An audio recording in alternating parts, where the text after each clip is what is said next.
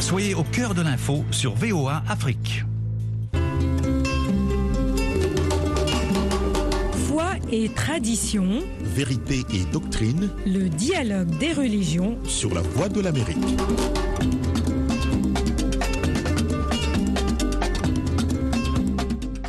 Bonsoir madame, bonsoir messieurs, bienvenue à tous dans ce dialogue des religions.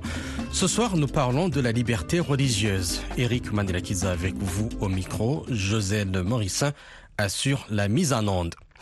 Le rapport annuel du département d'État américain révèle que la liberté religieuse est mise à mal dans le monde entier. Le rapport épingle plus particulièrement des pays comme la Chine, l'Iran, la Russie et Maïnar. Dans un contexte où les conflits religieux et les discriminations basées sur les croyances sont en hausse dans certaines régions, il est important de comprendre les défis auxquels sont confrontées les communautés religieuses et les initiatives qui sont mises en place pour garantir la protection de ce droit fondamental. Rejoignez-nous avec nos invités à cette discussion importante sur la diversité religieuse et les enjeux qui en découlent en Afrique. Le professeur Jean-Claude Géréquet est avec nous. Il est docteur en histoire contemporaine et en sociologie des religions. Bonsoir Géréquet. Bonsoir Eric. Benoît Eli Awazimbambi Kungua, président du Centre de recherche pluridisciplinaire sur les communautés d'Afrique noire et des diasporas. Il est à Ottawa au Canada. Bonsoir Benoît. Bonsoir Eric. Nous aurons également William Johan Schmonsins, porte-parole de la euh, de langue française du département d'État et directeur du Centre médiatique régional euh, pour l'Afrique. Euh, professeur Géréquet, je vais commencer avec vous. Que signifie réellement la liberté religieuse en Afrique? Merci pour la question. D'abord, essayons de définir la liberté religieuse.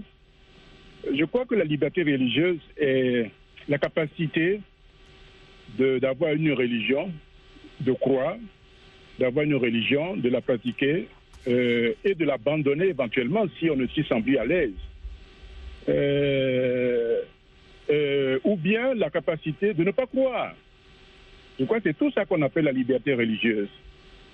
Donc, c'est cette capacité-là de croire ou de ne pas croire, de pratiquer sa religion quand on en a une, mais dans le respect de l'ordre public. Benoît? Ça fait ça, mais moi, je mettrais plutôt l'accent sur euh, cette capacité, sur cette euh, possibilité d'exprimer ses croyances, sa foi, et de pratiquer son culte, et de vivre selon les valeurs de sa foi, tout en respectant, bien sûr, euh, ce qu'on appelle euh, la laïcité, hein, tout en respectant la laïcité ici entendue comme la possibilité qu'a un État pour réglementer le vivre ensemble. Parce que la société n'est pas laïque. L'État est laïque parce qu'il doit régu- réguler, réglementer le vivre ensemble pour que chacun puisse vivre dans la société en respectant la croyance des autres. Benoît, comment se porte-t-elle en Afrique aujourd'hui? Bon, je crois qu'en Afrique, de façon générale, la liberté est respectée, mais il faut quand même avouer, ces derniers temps, surtout dans euh, les pays à majorité musulmane, hein, où on a eu par exemple au Nigeria, hein, au Nigeria, pour ne pas aller loin, dans le Sahel, à la faveur des groupes euh, intégristes islamistes comme le Boko Haram. Hein, le Boko ça signifie les religions non musulmanes sont, euh, euh, euh, interdites, ne sont pas viables, ne sont pas bonnes. Haram, ça signifie vraiment ce qui est prohibé, sont prohibés. Alors ces groupes, non seulement ils passent à la violence, ils persécutent les chrétiens, ils les tuent, ils les massacrent et ils imposent la charia. Donc il faut dire que dans certains pays, notamment le Nigeria et puis d'autres pays du Sahel, ces groupes extrémistes interdisent les autres religions autres que l'islam. Professeur Géréquet, je voudrais vous entendre sur la même question. Euh, je pense que le professeur euh, Awazi a raison de dire que la liberté religieuse est malmenée au Nigeria, pour parler de l'Afrique subsaharienne. Mais selon le rapport de l'AED, c'est-à-dire l'aide à l'Église en détresse, qui est un organisme catholique, euh, il y a eu donc un rapport en 2018 qui disait que neuf pays africains, dans, neuf pays africains, la liberté religieuse était malmenée. Et le même organisme catholique a produit euh, un rapport en 2020, parce que c'est chaque deux ans qu'il produit un rapport sur la liberté religieuse dans le monde. Donc en 2020, l'AED a dit que euh, ce n'est plus neuf pays africains, mais 12 pays africains. Et parmi ces pays africains, il y a euh, la majorité, ce sont des pays de l'Afrique blanche, c'est-à-dire l'Afrique du Nord, le Maroc, l'Algérie, euh, la Tunisie, la Libye et, et l'Égypte. Vous donc ce sont ces pays-là d'Afrique du Nord où majoritairement la liberté religieuse est mise à mal. Parce que quand on prend en Afrique subsaharienne, hormis le Nigeria, euh, des pays comme le Cameroun, euh, la, Côte d'Ivoire, la RDC, euh, l'autre Congo, en général, je pense que la, liberté religieuse est respectée. Voilà, elle est respectée. Est-ce que vous comprenez la démarche des États-Unis qui produisent chaque année un rapport sur la liberté religieuse Oui, moi je, suis d'accord. Euh, je pense que c'est une bonne chose parce que il est bon que il y ait des alertes comme ça. Parce que l'homme, l'homme c'est un tout. Hein? L'homme c'est pas seulement le manger, le boire. Hein, L'homme, il a aussi une dimension spirituelle. Vous voyez, donc euh, je crois que le, les hommes ont le droit hein, de croire euh, et de pratiquer leur religion. Et quand justement il y a une violation de ces droits-là, euh, il, faut, il, faut, il faut faire quelque chose, il faut s'en émouvoir, il faut, il faut attirer l'attention de, de, des pouvoirs publics. Donc je pense que c'est une bonne chose que de temps en temps, de faire l'état, n'est-ce pas, des lieux à propos de la liberté religieuse. Benoît? Je pense que c'est tout à fait euh, intéressant, non seulement pour euh, réguler la paix dans le monde, mais aussi, comme dit le professeur Jean-Claude il faut veiller à ce que l'homme ait son droit. Effectivement, la dimension spirituelle euh, de, l'homme, souvent on le confond seulement à un autre, bon, à un animal comme les autres qui mange, qui se reproduit ou autre. Mais la dimension religieuse et spirituelle, pourquoi elle attire des tensions? Elle attire des tensions dans le monde aujourd'hui. Même quand vous voyez les, tensions politiques, elles sont toujours euh, mélangées, elles sont toujours euh, maculées par les convictions religieuses. Notamment, il faut le dire, dans la géopolitique mondiale, il y a des affrontements entre les pays à majorité musulmane et chrétienne, notamment parmi les grandes religions, parce qu'il y a des enjeux politiques de pouvoir et de domination du monde, mais aussi il y a aussi les enjeux du sens de la vie. Les la religion est là pour euh, se prononcer sur le sens de notre vie sur Terre. C'est pourquoi elle est viscérale, c'est pourquoi elle est passionnelle. Hein? Alors, le, rapport comme celui des États-Unis, s'il est fait, c'est pour alerter hein, les nations du monde sur deux choses, notamment le droit hein, de la liberté de, de croire ou de ne pas croire, la liberté religieuse, mais aussi dégager l'espace pour que chaque religion ait le champ libre pour vivre sa foi. Parce que la foi, c'est ça la spécificité et puis la force des religions, ou leur faiblesse, si on peut dire, c'est qu'elles se prononcent sur le sens global de notre vie. Que faisons-nous sur Terre? Où d'où venons-nous? Où allons-nous? Et curieusement, ces questions, on appelle ça les questions ultimes, eschatologiques, ont des répercussions politiques.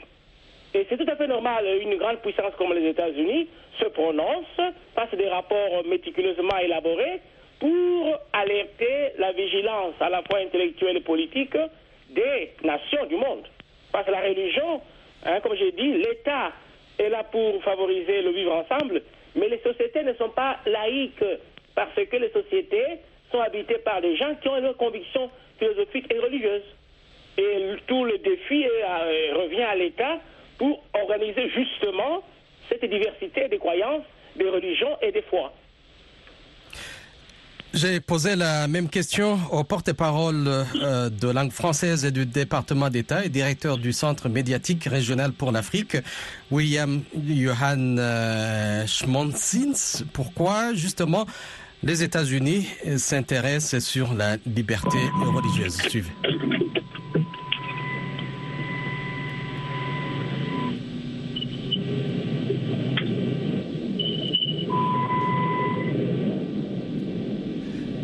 Je vais euh, revenir sur euh, euh, le porte-parole du département d'État.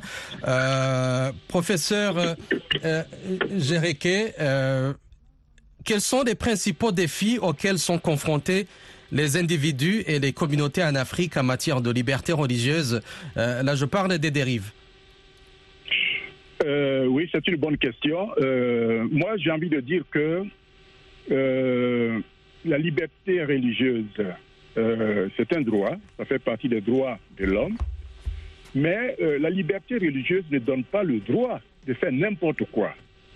Euh, et c'est là où je pense qu'il faut avoir le courage de parler des dérives hein, dans certaines communautés religieuses.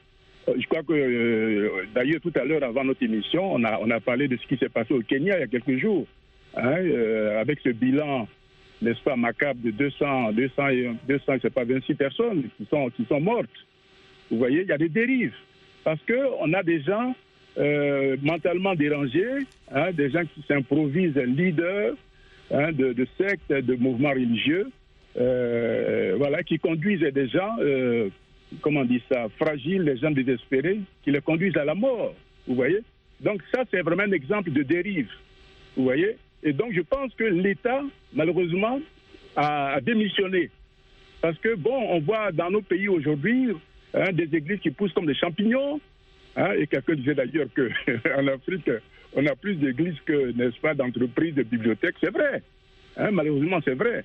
Vous voyez, donc, il y a ces gens-là qui se lèvent comme ça un matin et puis qui disent qu'ils sont prophètes, ils sont apôtres. Et il n'y a pas de contrôle. Il n'y a même pas d'enquête de moralité sur la vie de ces gens-là. Vous voyez? Et voilà, la conséquence, c'est ce qui est arrivé au Kenya. C'est-à-dire, bon, un matin, on va apprendre que voilà, 200, 300 personnes sont décédées. Parce qu'il y a un individu voilà, qui, leur a raconté des, des, balivernes. Donc, il y a ça. Deuxième dérive, ce que j'ai constaté dans nos grandes villes aujourd'hui, comme Kinshasa ou Abidjan, c'est qu'il y a des églises qui sont construites un peu partout hein, euh, de façon anarchique. Parce que normalement, dans, dans une ville normale, euh, on ne construit pas un lieu de culte n'importe où, vous voyez Alors aujourd'hui, il y a des gens qui, euh, bon, pour, pour, des raisons pécuniaires, créent des églises, hein, et, toute, toute la nuit, vont, n'est-ce pas, chanter, crier, chasser le diable, hein, alors que le, pauvre citoyen, il a travaillé toute la journée, il veut se reposer, il ne peut pas se reposer, vous voyez Donc voilà un autre exemple de dérive. Et malheureusement, l'État ne fait rien pour arrêter ça. Merci Jean-Claude. Nous avons euh, le porte-parole euh, du département d'État, c'est William Johan euh, qui justement euh, justifie pourquoi les États-Unis s'intéressent à la liberté religieuse. suivez. Depuis 1998, les États-Unis ont fait ce rapport sur euh, l'état de la liberté religieuse euh, partout dans le monde. en fait, le rapport a été créé par une loi américaine et ce rapport fournit au gouvernement et aux législateurs, aux, activistes de droits humains, aux communautés religieuses et aux citoyens partout dans le monde euh, un outil pour mieux comprendre la situation de la, de la liberté religieuse dans leur pays et dans d'autres endroits dans le monde. Le rapport a-t-il observé une évolution positive ou négative en matière de liberté religieuse en Afrique par rapport aux années précédentes? Comme l'Afrique est un continent très varié, euh, ça dépend de pays en pays et de région en région. Euh, en général, partout dans le monde, euh, on a constaté que euh, cette année, dans, dans, dans, le rapport, de, cette année, euh, il y a une tendance inquiétante que il y a plein de gouvernements partout dans le monde qui qui ne remplit pas, qui ne fait pas leur devoir, par exemple, point de vue les obligations internationales pour la liberté religieuse. il y a des gouvernements partout dans le monde euh, et c'est une tendance croissante euh, qui euh, ne protège pas, par exemple, leur minorité religieuse et, et qui ne suivent pas leur propre loi. Alors, les, les, tendances mondiales sont, sont troublantes. Et quels sont les types de violations identifiées? Il y a des violations euh, qui se font euh, par des acteurs euh, étatiques et non étatiques. il y a bien sûr des régimes totalitaires, autoritaires, qui restreignent la, croyance religieuse et la pratique religieuse. Il y a des gouvernements qui, qui font une promotion de haine euh, contre des, euh, des, des, euh, des, groupes de croyants pour des raisons politiques ou parce que parce qu'ils sont minoritaires, par exemple. Et il y a des lois contre le blasphème, par exemple, qui sont utilisées pour harceler ou opprimer euh, ceux qui, euh, euh, qui ont des croyances qui diffèrent de la majorité. il y a aussi des acteurs non étatiques qui sèment la haine contre leur contre les les membres d'autres religions, d'autres foi, et qui font de la discrimination. Et euh, ce qui est très inquiétant, c'est que les gouvernements, euh, on, a, on, a, remarqué une tendance euh, mondiale que les gouvernements ne protègent pas leur minorité contre ces acteurs non étatiques. Benoît, dans quelle mesure des conflits religieux sont-ils liés aux conflits politiques et ethniques sur le continent africain?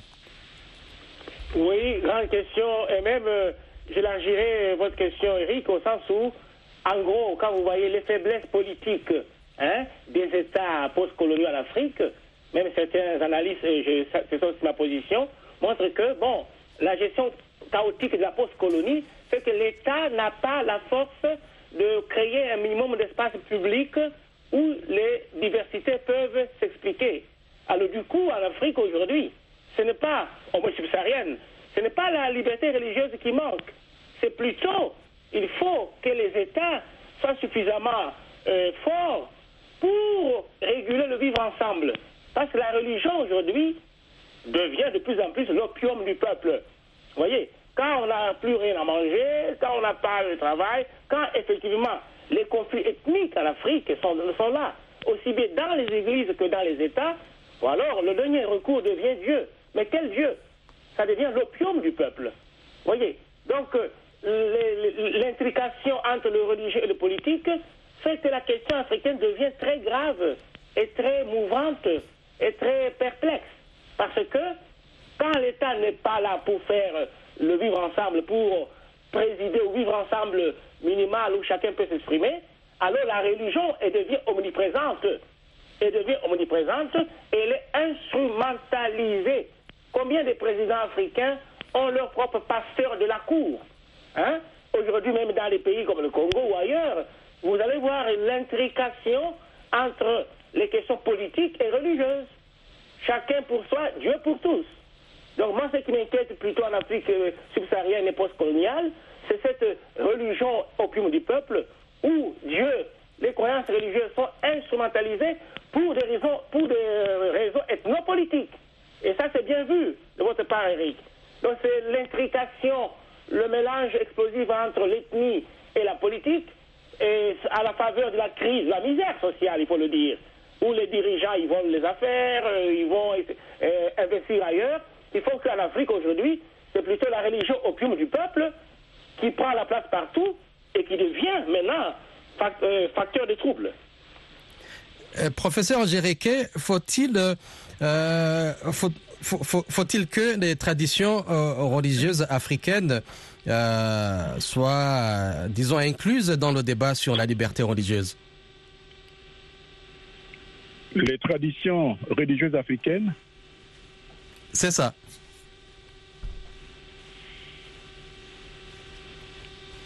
Euh, oui, pourquoi pas Parce que euh,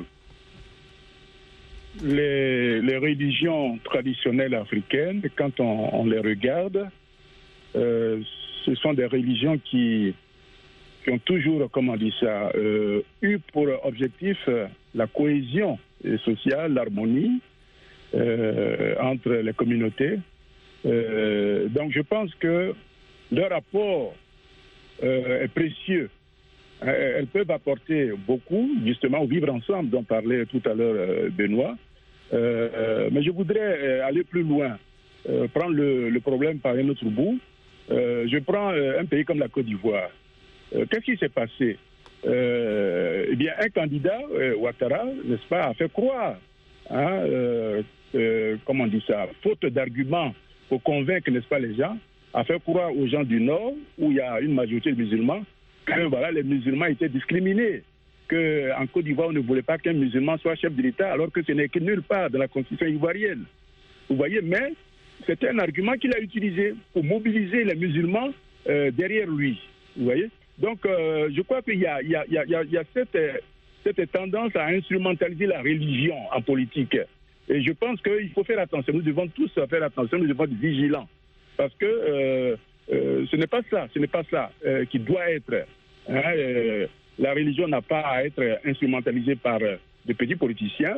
Et, je dirais la politique non. Hein, les deux, c'est vrai, travaillent pour l'homme, hein, pour que l'homme soit debout. Mais je pense que il faut éviter vraiment le mélange des genres. Il faut éviter ça. Et c'est quand même pitoyable que des gens, parce qu'ils n'ont pas d'argument, vont utiliser la religion pour, n'est-ce pas, accéder au pouvoir. Je trouve ça lamentable. Benoît, euh, comment les différentes religions en Afrique euh, peuvent-elles mieux coexister et collaborer dans un esprit de tolérance et de respect mutuel? Bon, moi je pense que, comme vient de dire Jean-Claude, non seulement la question que vous avez posée des religions traditionnelles africaines, mais c'est la question, c'est la question Eric c'est-à-dire les religions euh, venues avec euh, l'esclavage et la colonisation, aussi bien l'islam que le christianisme, l'Afrique a toujours eu ses religions. Et comme vous avez vu, c'est un débat énorme qui divise les Africains. Parce qu'il y a des gens qui disent que le malheur de l'Afrique, c'est les religions importées de l'extérieur. Donc, alors, rapidement, comme vous avez dit, je trouve trois exigences, Eric. Euh, Premièrement, l'exigence théologique Qu'est-ce qu'aujourd'hui un chrétien ivoirien, congolais, camerounais, burundais, c'est quoi être chrétien euh, ivoirien, africain, à partir de la religion traditionnelle africaine Qu'est-ce que la révélation chrétienne apporte comme changement, comme obligation de choix par rapport à nos religions traditionnelles africaines? C'est une question qui n'est pas toujours prise au sérieux, aussi bien par les autorités ecclésiales que leurs théologiens. Ça, c'est un. Deux, et pour qu'il y ait ce dialogue entre les religions traditionnelles africaines qui sont les religions matricielles originaires et les religions euh, importées de l'extérieur dans une situation de colonisation, de domination esclavagiste ou coloniale, il faut aujourd'hui, comme vous faites là l'émission que nous faisons, c'est pour mettre les gens au travail. Hein? Parce chez nous, en Afrique, comme j'ai dit, avec euh, l'absence d'État, l'inexistence de l'État, la paupérisation des grandes masses, hein, la pensée elle-même n'est plus valorisée. Les gens vont te dire, la pensée, c'est ce que je mange. Le troisième point, le troisième point, il nous reste quelques secondes. les politiciens, dans leur grande majorité, instrumentalisent les religions pour régner sur leurs esclaves qui sont déjà agonisants par la famine, la pauvreté et l'ignorance. Donc, pour qu'il y ait une coexistence pacifique, au contraire, Eric, il y a beaucoup, une, il y a question d'une exigence intellectuelle et théologique. Parce que plus on avance, plus on voit que chez nous, comme j'ai déjà dit, le vide de l'État fait que, bon, les gens... Merci Benoît pour votre contribution. Merci au professeur Jean-Claude Géréquet. C'est la fin de cette édition de Dialogue des religions consacrée à la liberté religieuse en Afrique et dans le monde. Merci pour votre contribution, votre participation. Joselle Morissin.